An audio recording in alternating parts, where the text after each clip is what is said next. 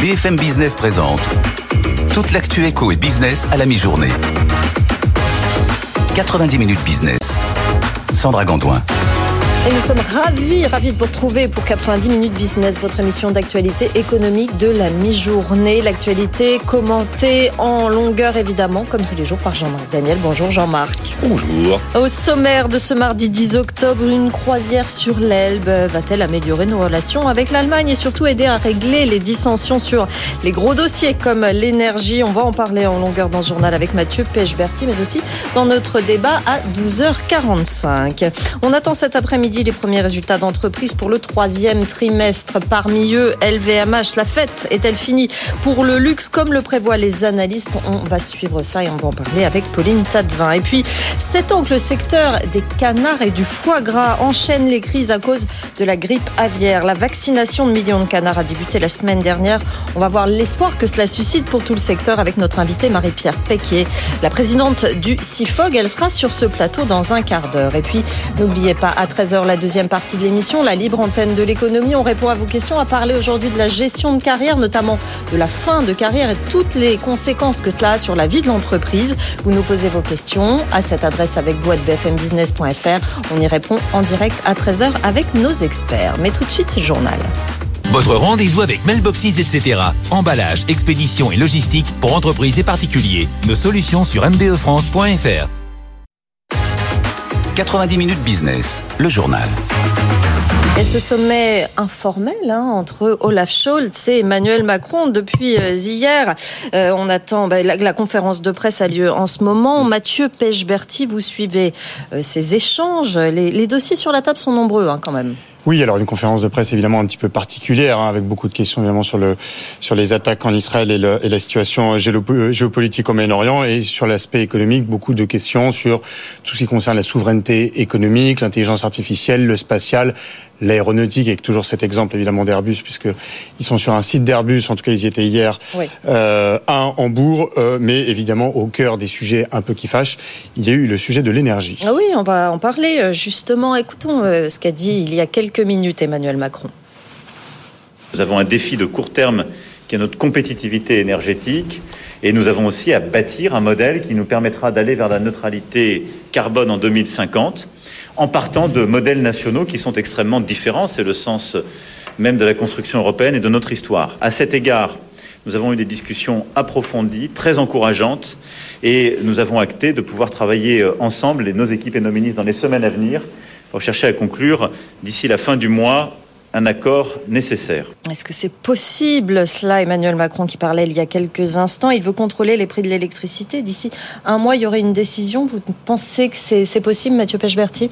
Alors, ce qui est entre guillemets encourageant, c'est ce qu'il dit. Il emploie justement ce terme de discussion encourageante. Il donne euh, un délai qui est euh, la fin du mois. On sait que euh, la France et l'Allemagne doivent de toute façon conclure un accord d'ici la fin de l'année, mais ce timing est, est assez euh, serré. Olaf Scholz, lui, quand il a pris la parole sur ce sujet, a été extrêmement timide. Emmanuel Macron, lui, pousse beaucoup. Pourquoi? Effectivement, parce que Emmanuel Macron a dit il y a quelques semaines qu'il souhaitait reprendre le contrôle des prix de l'électricité. Il souhaite réguler le prix de l'électricité nucléaire en France pour permettre aux consommateurs, aux entreprises de bénéficier de ce qu'on appelle cette rente nucléaire, donc de prix plus bas. Et donc, il va voir Olaf Scholz pour vendre cette réforme, parce que sans accord de l'Allemagne, évidemment, ça ne passera jamais à Bruxelles. Alors, évidemment, Olaf Scholz ne dit rien, lui, pour le moment. Il a parlé d'harmonisation des prix de manière assez nuancée. L'Allemagne ne veut pas que la France bénéficie de prix trop bas. Oui, c'est pas dans pas... son intérêt. Exactement, pour que euh, l'Allemagne souhaite conserver une compétitivité pour ses, pour ses entreprises et son industrie qui souffre bien plus que la France depuis maintenant euh, un an à 18 mois. Et donc Olaf Scholz est d'accord pour que la France, on va dire, encadre ou plafonne ses prix de l'énergie, puisque c'est le souhait de la France, et la France a le droit de le faire sans accord de l'Union européenne. Mais Olaf Scholz souhaite que la France le fasse avec un plafond élevé, encore une fois, pour pas que les entreprises françaises ne soient avantagées. Le combat France-Allemagne est aussi en face avec le combat euh, de l'industrie européenne face à l'IRA des Américains, qui bénéficie évidemment à l'industrie américaine. Jean-Marc. Oui, par rapport à, ce dossier, il y a d'abord le fait que les relations entre les deux hommes ne sont pas très bonnes. Vous savez, on a toujours dit que l'un des enjeux de la relation franco-allemande, c'était aussi la relation entre les deux dirigeants. Hein. Tout le monde se souvient de Helmut Kohl et de François Mitterrand, de, de Valéry Giscard d'Estaing et Helmut Schmidt. Mais euh, déjà, alors si on remonte encore dans l'histoire, euh, Pompidou supportait pas Willy Brandt, et donc euh, il y avait le, le couple franco-allemand était bloqué. Donc cette dimension, qui est une dimension qui peut paraître anecdotique, a quand même euh, un certain rôle.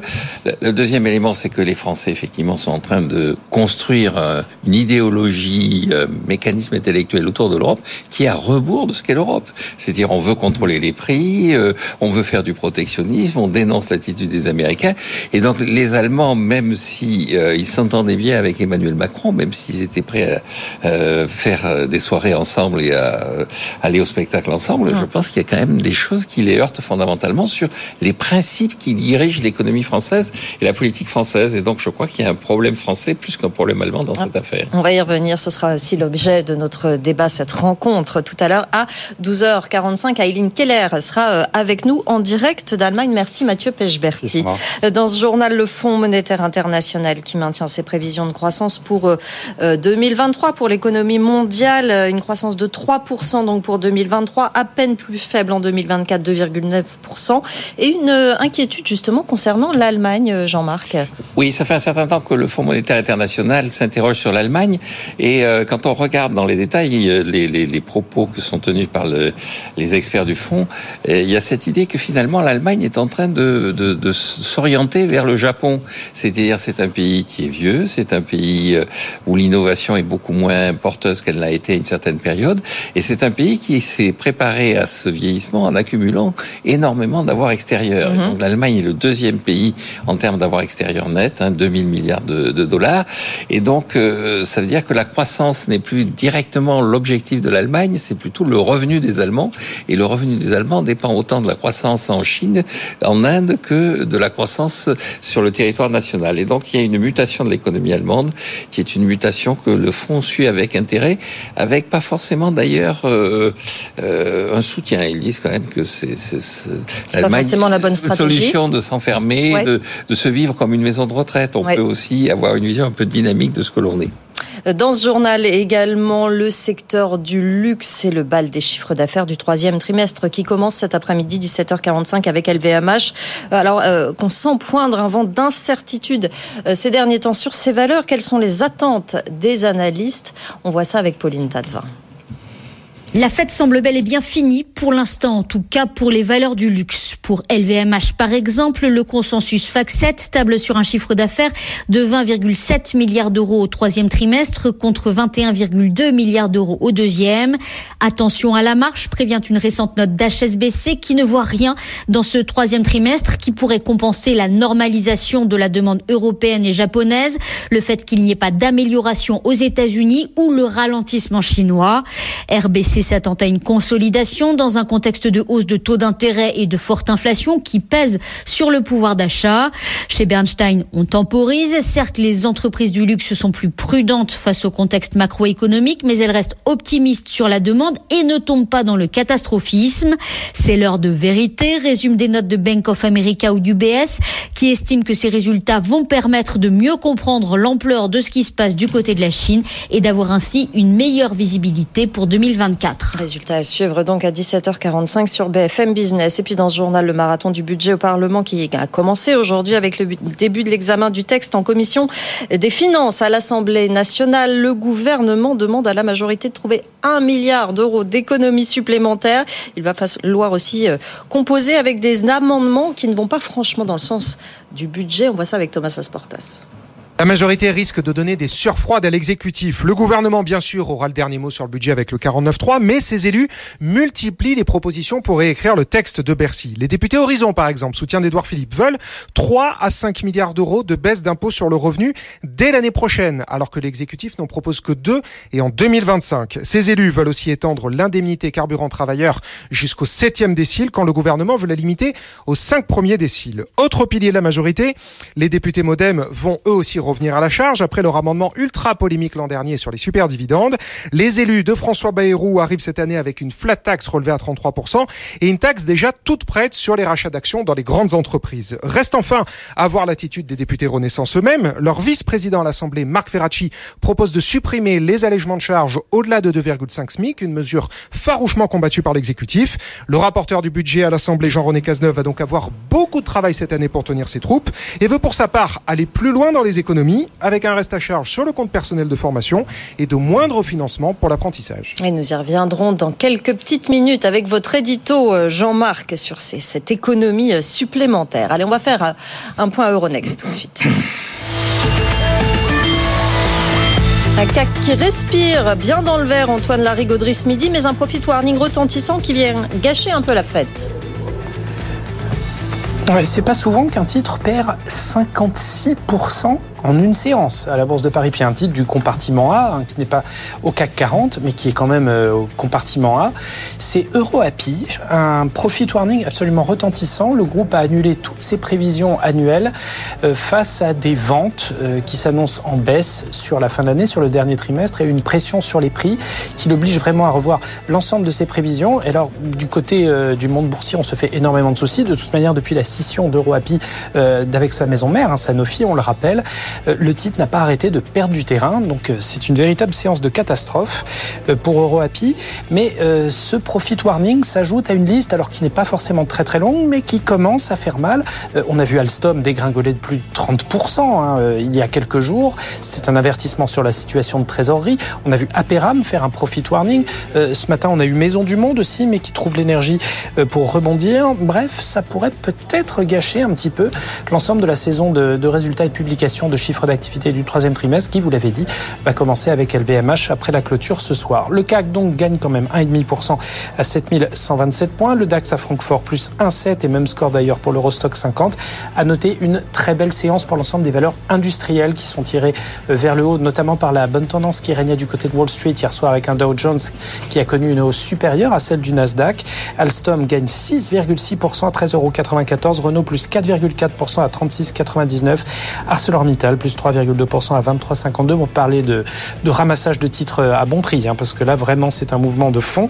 Et puis, euh, les valeurs de croissance ne sont pas oubliées. Le luxe, notamment, Kering, qui s'en tire bien avec 3,12% de hausse, 432,75 euros. À noter euh, un autre cas particulier, c'est Fnac Darty, qui gagne 9,3% à 24,34 euros après une décision de justice favorable hein, pour le groupe, qui signifie une rentrée d'argent substantielle.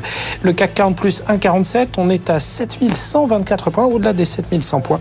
Et du côté de l'euro face au dollar, on ne bouge pas trop hein, depuis 24 euh, heures. On s'est juste un petit peu renforcé ces 10 dernières minutes. On repasse légèrement au-delà d'un 0,6, 1,0604. À tout à l'heure, Antoine Larigauderie. On vous retrouve à 12h36 pour votre édito. Tout de suite, c'est celui de Jean-Marc. 90 minutes business, l'édito de Jean-Marc Daniel. Jean-Marc, un tout petit milliard supplémentaire à trouver, nous dit Bruno Le Maire. Oui, absolument. Il demande à ses députés de faire le travail que Bercy n'a pas eu le temps, l'occasion, la possibilité de faire.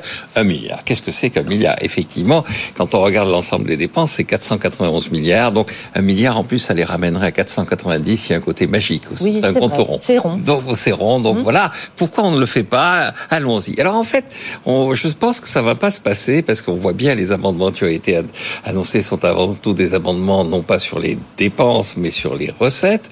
Et puis, euh, quand on regarde la liste des amendements qui sont dans le tuyau, il y en a pour 4800 amendements. Alors, un des grands problèmes de la discussion budgétaire qui était organisée sous la troisième et la quatrième République, c'est que ça durait tellement longtemps que euh, au 31 décembre, c'était pas terminé, et donc euh, on arrêtait les pendules. Donc, vous avez des photos célèbres des 31 décembre qui ont duré jusqu'au 14, 15 janvier, 14, 15 février, et donc euh, on s'était dit en 1958, au moment de la constitution de la cinquième République, on va mettre un terme à tout ça. Donc, on va mettre un temps limité pour examiner le budget. Et grosso modo, compte tenu de l'organisation du vote, euh, les parlementaires ont entre 150 et 160 heures pour augmenter, pour regarder le budget. 4800 amendements. S'il consacre une minute par amendement, ça fait 80 heures, c'est-à-dire la moitié de la discussion budgétaire, simplement à lire l'amendement et à échanger deux, trois mots sur l'amendement.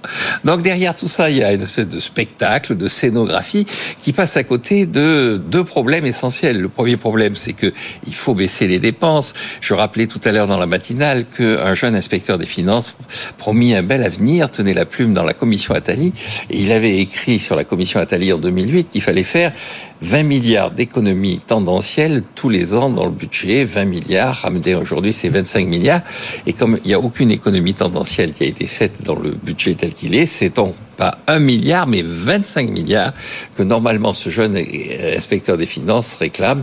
Et c'est d'autant plus important qu'il est devenu président de la République, donc on devrait suivre sa demande. Et la deuxième, c'est que tous ces parlementaires ont voté un texte, qui s'appelle le TSCG, dans lequel les pays qui sont en déficit excessif, c'est notre cas, on est au-delà de 3% du déficit, doivent réduire leurs dépenses de 0,5% du PIB, euh, faire un effort structurel de 0,5% du PIB.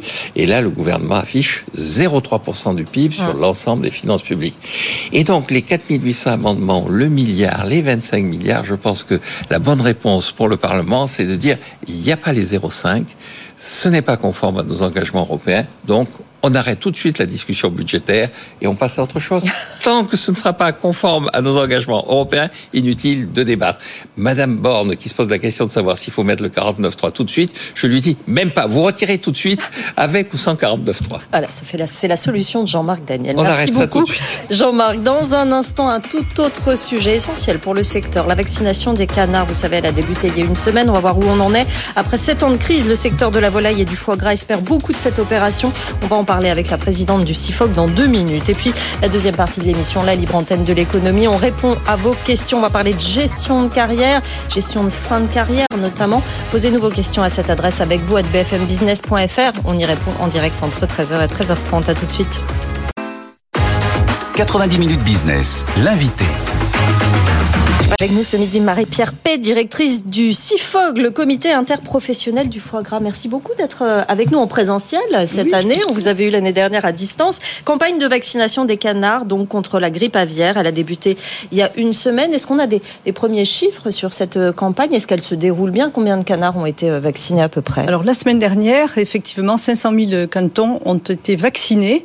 Euh, c'est une première pour nous et euh, vraiment plein d'encouragement pour euh, sortir de cette ornière sanitaire. Ce vaccin est vraiment une lueur d'espoir pour nos professionnels. Et c'est une, une, opération qui va durer très longtemps, en fait, qui va durer sur un an. C'est une vraie logistique aussi pour euh, tous les, les éleveurs qui doivent la mettre en place. C'est une logistique pour les éleveurs, une logistique pour les vétérinaires qui sont en charge de l'administration de ces vaccins, également pour les pouvoirs publics, hein, les services vétérinaires qui doivent organiser toute la traçabilité des vaccins, mais également des animaux qui sont vaccinés. Il faut rappeler le contexte, hein, ça fait sept ans que le, secteur souffre, la, la, grippe aviaire a vraiment grévé le, le, le secteur. Est-ce qu'on peut rappeler un petit peu la situation, ne serait-ce que encore euh, l'année dernière, qui était quand même assez catastrophique? Notre filière euh, donc du foie gras euh, paie un lourd tribut à, cette influenza aviaire depuis six ans, où nous sommes impactés un peu tous les ans, mais l'année dernière de façon dramatique, puisque nous avons perdu, nous avons été touchés sur tous les bassins, les terroirs de production de foie gras, que ce soit le Sud-Ouest, mais également les Pays de la Loire et ensuite le Périgord, et surtout nous avons perdu 80% de nos reproducteurs, notre génétique. Euh, ce qui a mis à mal notre filière de façon dramatique. Et donc cette année, nous reprenons des couleurs et vraiment euh, la vaccination va être un outil complémentaire pour se défendre contre le virus. Jean-Marc. Oui, j'aurais deux questions à vous poser. La première, c'est est-ce que cette maladie ne concerne que euh, la France ou est-ce que les autres pays sont touchés euh, Est-ce qu'elle est centrée vraiment sur la France? Et la deuxième, le foie gras, c'est du canard, mais c'est aussi de l'oie. On parle jamais. Est-ce que les oies sont à l'écart de cette maladie? Est-ce qu'elles sont protégées contre cette maladie ou est-ce qu'elles sont aussi touchées? Ce que l'on constate, c'est que tous les pays dans le monde entier sont peu ou prou touchés par l'influenza aviaire et c'est d'ailleurs devenu un sujet international euh, qui a conduit l'Organisation mondiale de la santé animale, l'OMSA, de prendre des dispositions pour autoriser la vaccination contre l'influenza aviaire.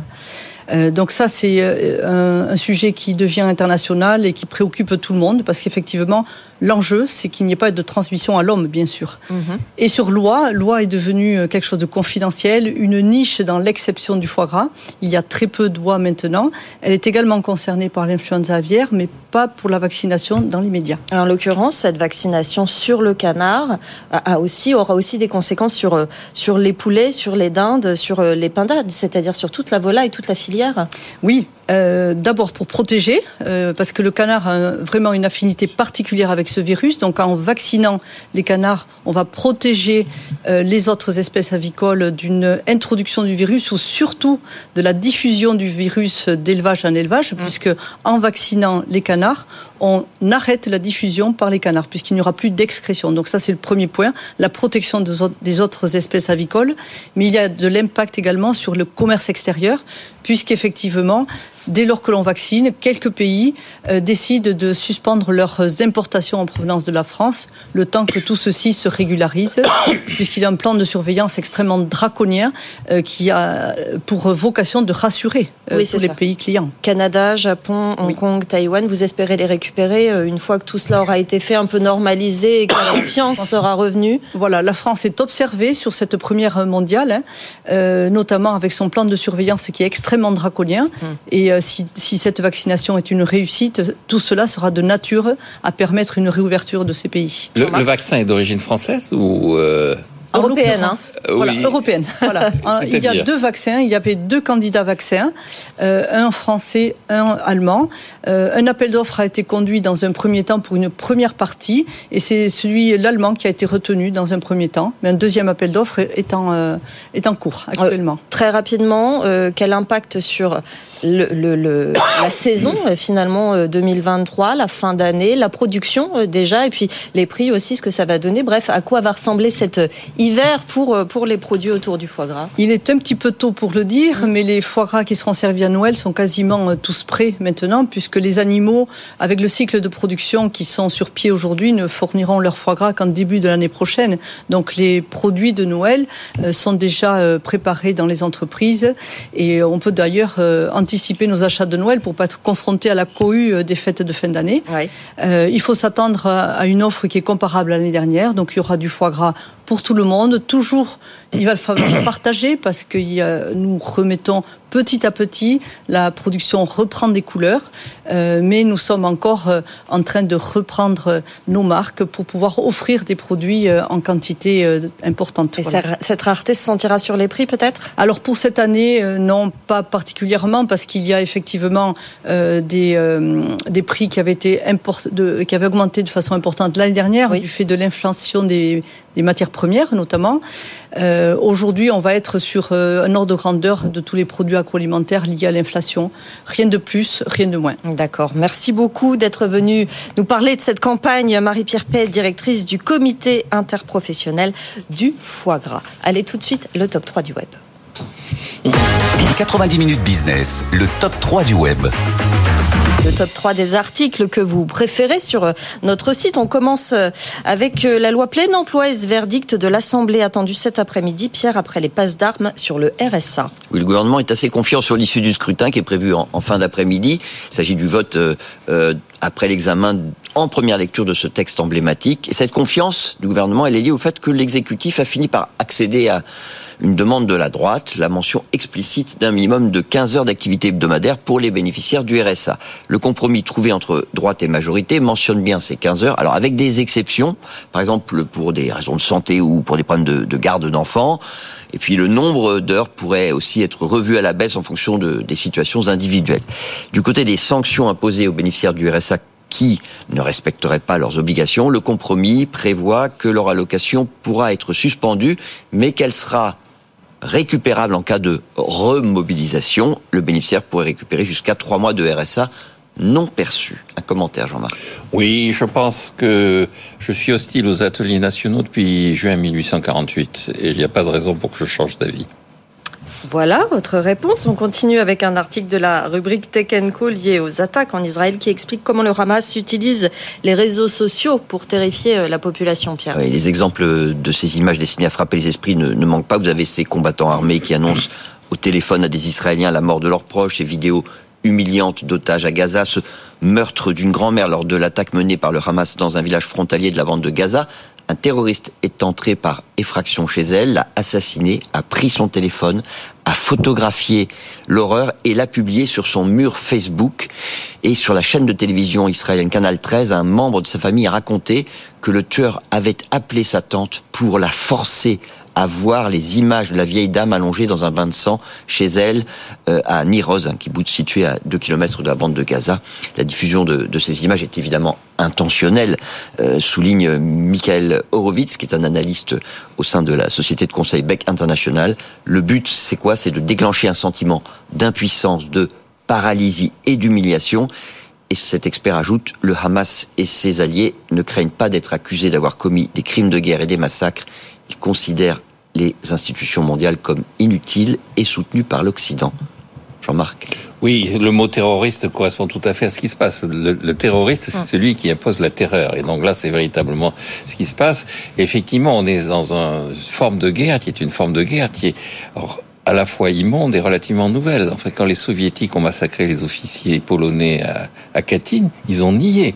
Les actes les plus barbares ont été niés assez systématiquement par les gens qui les commettaient. Or là, on a en face de soi des gens qui, au contraire, se vantent de ces actes barbares. Donc on là est dans une nouvelle dimension de la guerre. Je ne sais pas jusqu'où ça va aller, mais c'est assez inquiétant. Qu'on avait commencé à voir avec euh, Al-Qaïda et ce qui s'est passé ces dix dernières années. Absolument, oui, oui. Et, et Daesh qui exécutait, vous vous souvenez, le, le, le, le pilote euh, d'avion jordanien qui avait été brûlé vif euh, sous les caméras. C'est bon. Même, même style de, de stratégie. De, de, hein. stratégie de, de, la terreur et de l'immonde. On termine euh, avec le mouvement de grève des contrôleurs aériens du 13 octobre. Pierre, 40% des vols annulés à Orly. Oui, la Direction générale de l'aviation civile a demandé aux compagnies aériennes de renoncer à 40% de leur programme de vol ce vendredi à Orly, mais il y a deux autres aéroports qui sont concernés. Vous avez Marseille-Provence à Marignane, 20% de vols en moins, et l'aéroport de Beauvais, moins 15%. Ce préavis, il intervient un mois après que le premier syndicat de contrôleurs aériens, le SNCTA, soit engagé à respecter une trêve olympique, c'est-à-dire à ne pas faire grève d'ici euh, à la fin de l'été 2024. Sauf que cet accord n'engage pas la CGT, qui est le troisième syndicat chez les contrôleurs aériens, et c'est donc la CGT qui a appelé à la grève avec ses conséquences. Trêve olympique, j'avais pas entendu ce oui, terme oui, encore, oui. Jean-Marc. Alors, la, la, trêve olympique sur les grèves, effectivement, je comprends la CGT. Enfin, il n'y a ça. pas de trêve, la lutte des classes ne connaît pas d'arrêt, pas de trêve, pas de. Et puis on avait oublié, ça faisait longtemps qu'on n'avait pas eu une petite grève. Là, vendredi, ça va nous faire du bien, ça, ça va, va nous rajeunir, nous rafraîchir, tout ça. Non, non. Euh, vive ce 13 octobre. Merci Pierre. On se retrouve dans un instant. On va parler du sommet franco-allemand pendant notre discussion, notre débat à 12h45. Il y aura aussi le journal de Marjorie Adelson et l'édito d'Antoine Larigauderie. À tout de suite. BFM Business présente toute l'actu éco et business à la mi-journée. 90 minutes business. Sandra Gondouin. Soyez les bienvenus dans 90 minutes business avec Jean-Marc Daniel, Pierre Kupferman à suivre l'édito d'Antoine Larigauderie. Ce sera à 12h36. Notre débat qu'attendre de la rencontre informelle entre le dirigeant, les dirigeants français et allemands. On va en parler évidemment. Et puis à 13h, la libre antenne de l'économie, toute une demi-heure pour répondre à vos questions sur ce thème. La gestion de carrière, les fins de carrière également. Posez-nous vos questions à cette adresse avec vous à bfmbusiness.fr. On y répond en direct à 13h. Mais tout de suite, c'est le journal de Marjorie. BFM Business, l'info éco. Marjorie Adelson.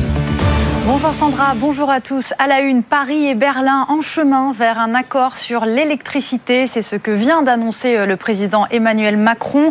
Depuis hier, il, était, il essayait de trouver un compromis sur le nucléaire avec le chancelier allemand Olaf Scholz. L'objectif, faire passer sa réforme sur le contrôle des prix de l'électricité après 2025. D'après le président, ce pacte devrait être conclu d'ici la fin du mois. Écoutez. Nous avons un défi de court terme qui est notre compétitivité énergétique. Et nous avons aussi à bâtir un modèle qui nous permettra d'aller vers la neutralité carbone en 2050, en partant de modèles nationaux qui sont extrêmement différents. C'est le sens même de la construction européenne et de notre histoire. À cet égard, nous avons eu des discussions approfondies, très encourageantes, et nous avons acté de pouvoir travailler ensemble, et nos équipes et nos ministres, dans les semaines à venir, pour chercher à conclure, d'ici la fin du mois, un accord nécessaire. Et à noter qu'Olaf Scholz s'est également exprimé sur l'importance du couple franco-allemand en Europe. Il affirme que malgré des perspectives différentes sur certaines questions, il est possible de développer un point de vue commun. Fin de citation. L'économie mondiale résiste mais reste affaiblie. C'est ce qu'affirme le FMI dans son panorama euh, publié aujourd'hui. Le Fonds monétaire maintient à 3% sa prévision de croissance mondiale pour 2023. C'était 3,5 en 2022 et il anticipe à 2,9 pour 2024. L'institution note que l'économie française a mieux résisté que les autres économies européennes, mais l'inflation persiste davantage. Euh, l'institution, elle relève pardon, sa prévision de croissance pour 2023 à 1% contre 0,8 il y a trois mois. En Allemagne, en revanche, le fonds anticipe une récession plus forte prévue avec une contraction de 0,5% du PIB. Du côté de la Chine, le FMI abaisse ses prévisions pour 2023 et 2024. Son PIB devrait progresser de 5% cette année, puis 4,2% en 2024, en cause notamment la crise de l'immobilier. L'Europe pourrait-elle manquer de gaz cet hiver? Ce matin, l'Agence internationale de l'énergie met en garde de possibles tensions, notamment en cas d'hiver froid et de nouvelles restrictions des acheminements de gaz russe ne sont pas impossibles. Malgré euh, le rééquilibrage progressif des marchés du gaz et des stockages quasi remplis, l'agence se montre prudente en cause le risque de volatilité. Dans l'actualité également, top départ pour le futur bonus écologique. Ce matin, l'ADEME a ouvert sa plateforme en ligne pour recevoir les différentes candidatures. Les marques automobiles commercialisées en France peuvent donc soumettre leur modèle électrique. Pour rappel, les règles sont durcies. Elles tiendront dorénavant compte du bilan carbone de l'ensemble du cycle de production. Elles devraient permettre de diminuer l'empreinte carbone de la France à hauteur de 800 000 tonnes de CO2 par an. On termine avec euh, une dégringolade, euh, celle de l'action d'EuroAPI qui chute de près de 60% après un avertissement sur ses résultats. Elle s'effondre à son cours le plus bas jamais enregistré, 4,7 euros. Le laboratoire pharmaceutique français a réduit ses prévisions pour 2023 et suspendu ses euh, objectifs à moyen terme. Il prévoit une croissance du chiffre d'affaires net entre 3 et 5% contre 7 à 8% précédemment.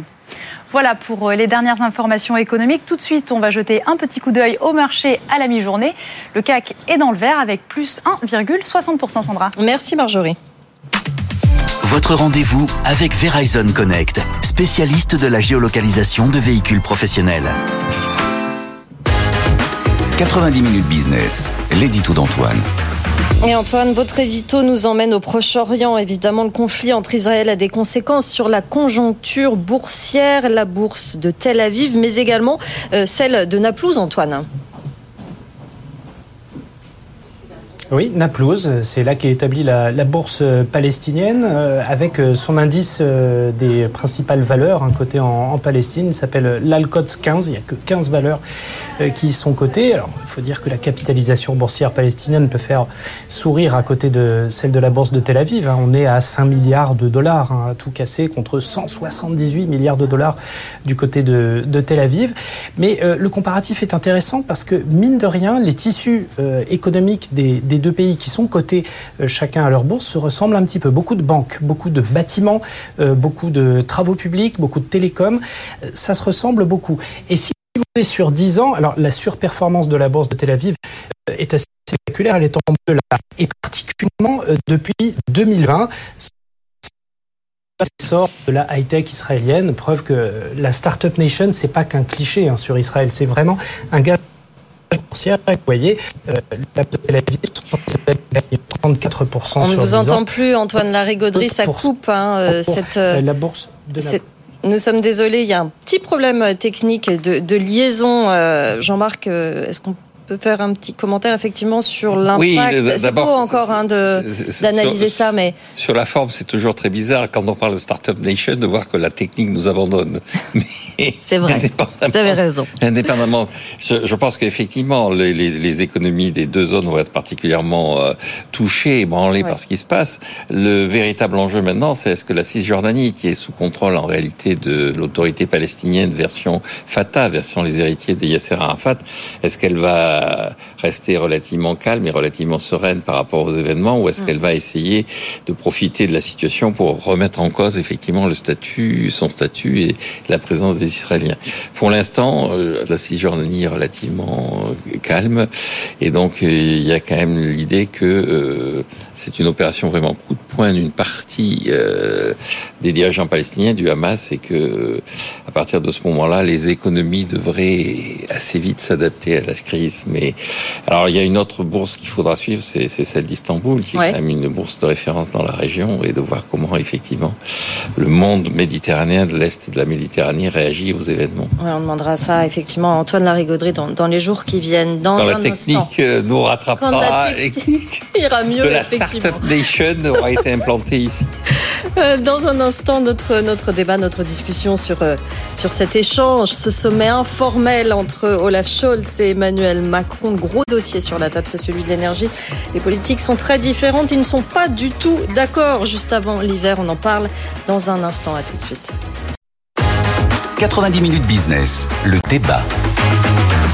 Croisière sur l'Elbe, tout repart visiblement. On aurait presque un accord à la fin euh, du mois. On revient sur cette euh, discussion, cette rencontre informelle de deux jours entre Olaf Scholz et Emmanuel Macron avec Jean-Marc Daniel, avec Pierre Kupferman, Annalisa Capellini nous a rejoint et Eileen Keller qui est en Allemagne. Vous êtes chargée euh, de recherche au Deutsch Französisches Institut. Merci beaucoup d'être avec nous. C'est pas un sommet officiel, hein, Eileen, ce qui se passe depuis deux jours. En quoi cette rencontre est finalement importante? Oui, c'est vrai, c'est un nouveau cadre que le couple allemand s'est donné au niveau des chefs d'État et des gouvernements pour euh, coopérer, pour euh, donner un nouvel élan à la coopération entre nos pays au niveau politique.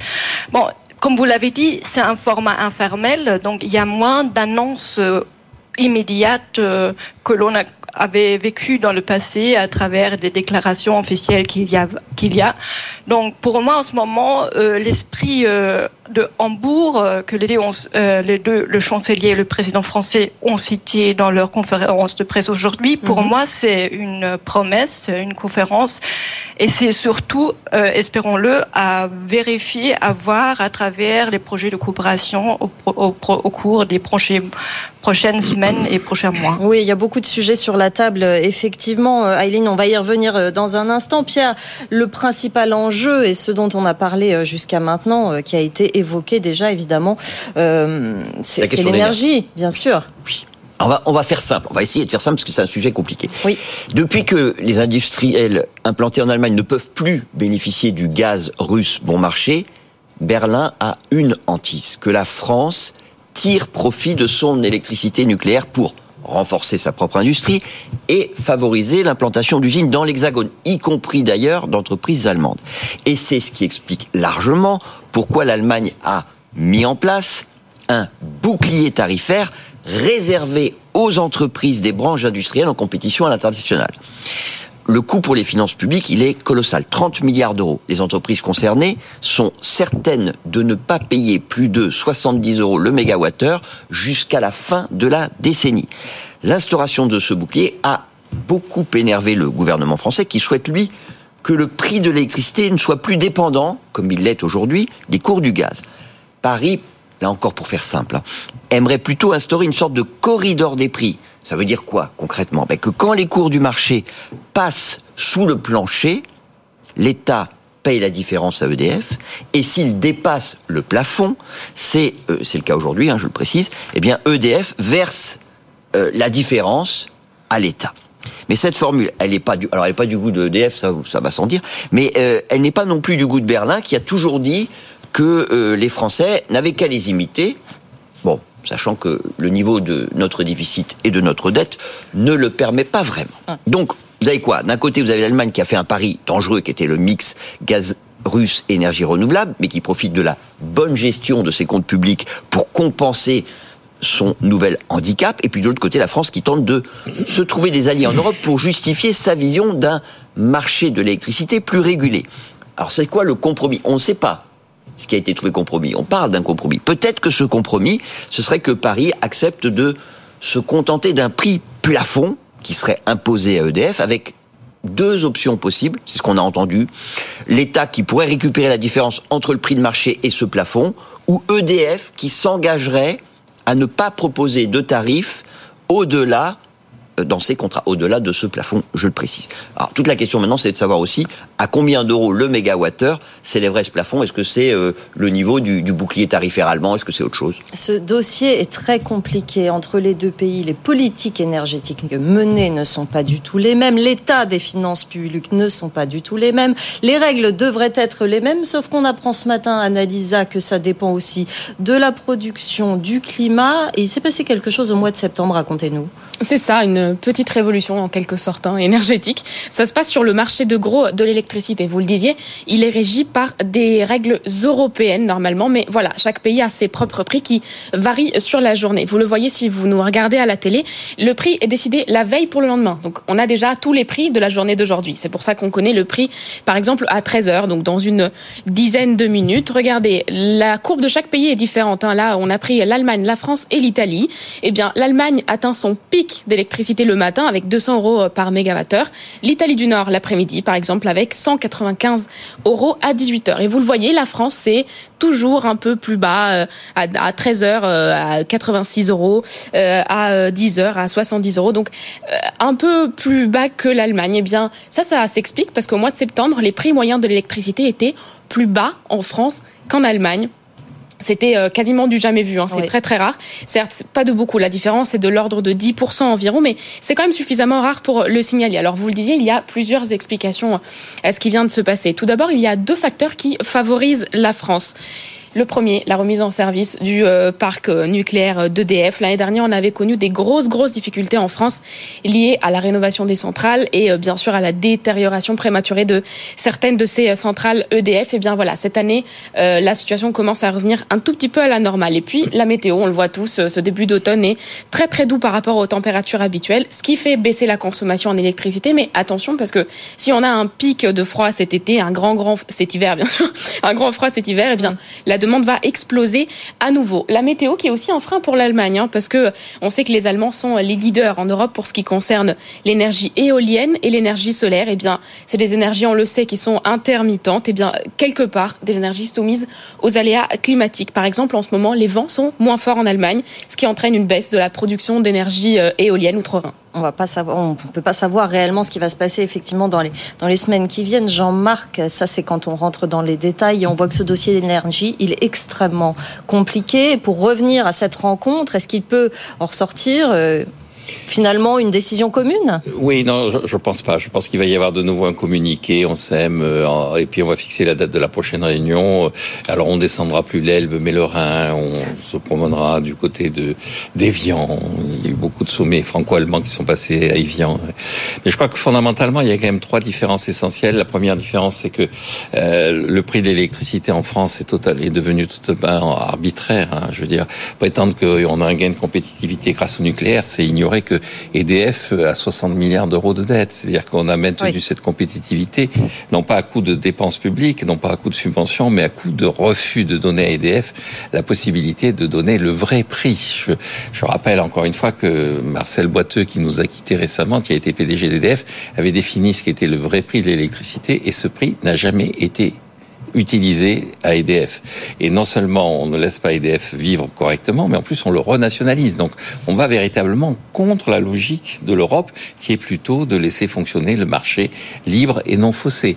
La, la, deuxième chose, je pense que euh, à partir du 1er janvier 2024, on va changer de règles vis-à-vis des finances publiques. On sort de la période exceptionnelle liée à la Covid, on rentre dans la période ordinaire. Et donc là, l'Allemagne attend. L'Allemagne ne dit rien. Elle laisse faire le travail par les Pays-Bas, la Slovaquie. Il y a quand même, si vous regardez le, la tonalité générale des élections qui viennent de se terminer en Slovaquie, c'était euh, combien de temps on va être obligé d'être solidaire des fainéants du Sud. Et les fainéants du Sud, c'était essentiellement nous. C'est, On en fait euh, partie. C'est, je, je, regarde Annalisa, mais c'est pas, c'est surtout nous maintenant. C'est-à-dire que, en, vu de, de Bratislava, la, la France c'est pire que. Et la troisième remarque que je, je ferai, c'est que je, je, pense que l'Allemagne maintenant a une démographie qui fait que son, son rapport à la à l'industrie, à l'économie est en train de changer. C'est un pays de d'épargnants et de moins en moins un pays de producteurs. Mmh. Et la France, c'est un pays de désespoir d'épargne et d'absence de, de, production. Donc, euh, on est en position de faiblesse, mais c'est pas chez nous que ça va se résoudre. Euh, Aileen Keller, qu'est-ce que vous pensez de ce que, de ce que vous venez d'entendre et notamment de l'analyse de Jean-Marc?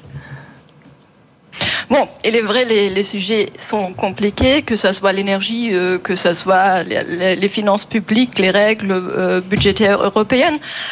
À mon avis, euh, ce qui était quand même euh, remarquable lors de la conférence de presse d'aujourd'hui, c'est le chancelier allemand qui publiquement a reconnu qu'il y a des chemins divers, différents euh, envers la neutralité, la transition énergétique. Mhm. Donc, il a reconnu que c'est légitime de la, la France de poursuivre un chemin qui est différent de celui de l'Allemagne. Après, il me semble que c'est essentiel de, de voir cette reconnaissance aussi dans le gouvernement entier, notamment aussi euh, au sein du groupe des Verts, qui sont le plus euh, euh, contre le nucléaire. Et puis, euh, à mon sens, euh, il faut trouver, et c'est aux deux côtés, que, ce soit pour le budgétaire, que ce soit pour l'énergie, euh, de reconnaître qu'il y a des divergences et qu'il faut faire un effort envers l'autre pour trouver des compromis, qui forcément sont difficiles. hein. Difficiles au niveau technique à trouver, parce que c'est des, sujets très complexes, mais aussi euh, difficile politiquement, puisque en plus des électeurs nationaux, euh, il faut prendre en compte euh, l'intérêt d'un partenaire européen. Donc ça rajoute la complexité à ce qu'il faut vendre, expliquer aussi au sein au public national, si on veut.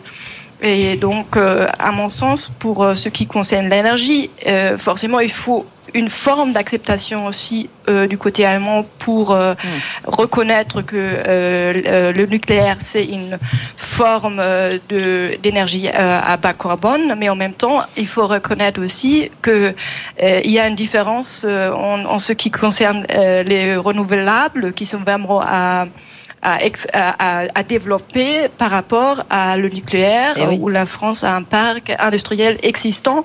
Et forcément, il y a aussi des enjeux économiques derrière et il y a ça aussi des limites à jusqu'où la France peut puisse pousser la rentabilisation de, ce- de ce- cet avantage. Oui, bien sûr. Si moi, moi, ce que je voulais, ce que je voudrais souligner euh, aussi, c'est le- les enjeux nucléaires énergétiques sont des enjeux de moyen et long terme.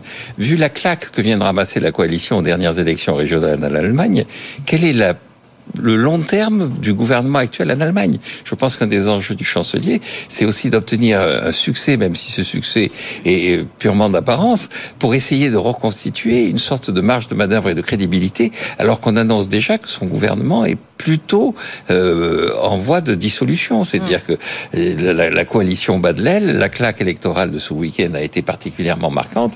Et, donc la question qui se pose, c'est euh, est-ce qu'il va pas signer n'importe quoi en se disant de toute façon, après moi le déluge, l'important c'est de tenir encore quelques mois. Aileen Keller, qu'en pensez-vous? Alors, pour le moment, le sujet qui est le plus débattu dans le contexte électoral, euh, ça, le, ça me paraît d'être immigration. Donc, c'est ça le sujet qu'on voit, que- Eh oui. qu'il y a le plus d'urgence pour, euh, pour avoir des signaux politiques forts en- en- envers euh, le, le- le public allemand. Après, il est vrai qu'en ce moment, ici aussi en Allemagne, il fait très doux, mais euh, on arrivait avec l'hiver, une fois qu'il faut monter le chauffage, il est vrai que la question de l'énergie, elle va revenir, y compris comme sujet politique d'actualité dans le journal. Donc, euh, s'il y a accord, euh, à moins que ce sujet prenne plus de place dans l'actualité politique, ça serait bien pour euh, avancer. euh, pour trouver des, règles qui, sont euh, nécessaires euh, pour aussi prévoir euh, les infrastructures de moyen et de long terme. Parce que c'est des sujets qui qui, qui, qui, permettent pas d'ajustement important de court terme. Pour terminer cette discussion, Jean-Marc, face à toutes ces dissensions sur tous ces sujets entre les, euh, les deux grands pays de, de l'Europe et même les dissensions internes dont vous venez de parler euh, euh, en Allemagne, est-ce qu'il est possible, et c'est parce que c'est quand même le but, de, de lutter contre l'IRA américain et finalement de rester en position forte quand on est une, ce- ce- cette sorte d'Europe Oui, et là aussi, je pense que les pays sont dans des situations qui sont une situation euh, objectivement d'opposition. C'est-à-dire que la France est persuadée qu'il faut faire en sorte de développer sur notre territoire les, les outils qui seraient en concurrence avec les États-Unis, alors que les Allemands, là aussi, le vieillissement de la population fait que, après tout, aller chercher de la main-d'œuvre aux États-Unis subventionnée par le contribuable américain pour permettre d'alimenter les caisses de retraite allemandes, ce serait pas une mauvaise idée. Et donc, la réaction naturelle des Américains, c'est allons aux États-Unis récupérer l'argent des Américains. La réaction des Français, c'est essayons de nous protéger pour faire en sorte d'avoir les emplois sur notre territoire. Et donc un pays qui est vieux ne raisonne pas de la même façon qu'un pays qui se définit et se croit encore jeune. Parce que le problème de la France, c'est pas tellement qu'elle est jeune, c'est qu'elle se croit jeune et qu'elle n'a pas compris qu'elle était comme l'Allemagne ou l'Italie. Pierre, le mot de la fin. Il y a une différence de fond entre l'Allemagne et la France, c'est que en France, on a EDF qui est une sorte d'outil traditionnellement utilisé par l'État pour euh, imposer ses vues, alors qu'il n'y a pas d'opérateur national qui ait été détenu par euh, l'État fédéral en Allemagne, parce que c'est pas comme ça que ça fonctionne. C'est un État euh, justement fédéral avec des producteurs locaux, et donc c'est pas du tout la même, le, même point de vue, la même approche. C'est une des faiblesses de la France, c'est d'avoir un monopole public dont, qui, qui, est soumis à la gabegie du gouvernement. Vous lui avez donné cette occasion à nouveau. Merci beaucoup, Pierre Kupferman. C'est un vaste sujet. Les désaccords sont très nombreux. On l'a vu, mais euh, Olaf Scholz et Emmanuel Macron nous ont dit qu'ils arriveraient à un semblant d'accord à la fin du mois. Écoutez, on va, on va avoir confiance. On verra bien ce qui se passe. Merci beaucoup, en tout cas, euh, Eileen Keller, d'avoir été euh, avec nous. Je rappelle que vous êtes chargée de recherche au Deutsche Französische pardon, Institut. Merci d'avoir été en direct avec nous pour cette émission. Merci Jean-Marc. Merci Pierre. Merci Annalisa. Dans un instant, la suite de l'émission la deuxième partie, la libre antenne. On répond à vos questions. On va parler de gestion de carrière aujourd'hui. Posez-nous vos questions à cette adresse avec vous, at bfmbusiness.fr. On y répond tout au long de la demi-heure suivante en direct. À tout de suite. 90 minutes business. Toute l'actu éco et business à la mi-journée sur BFM Business.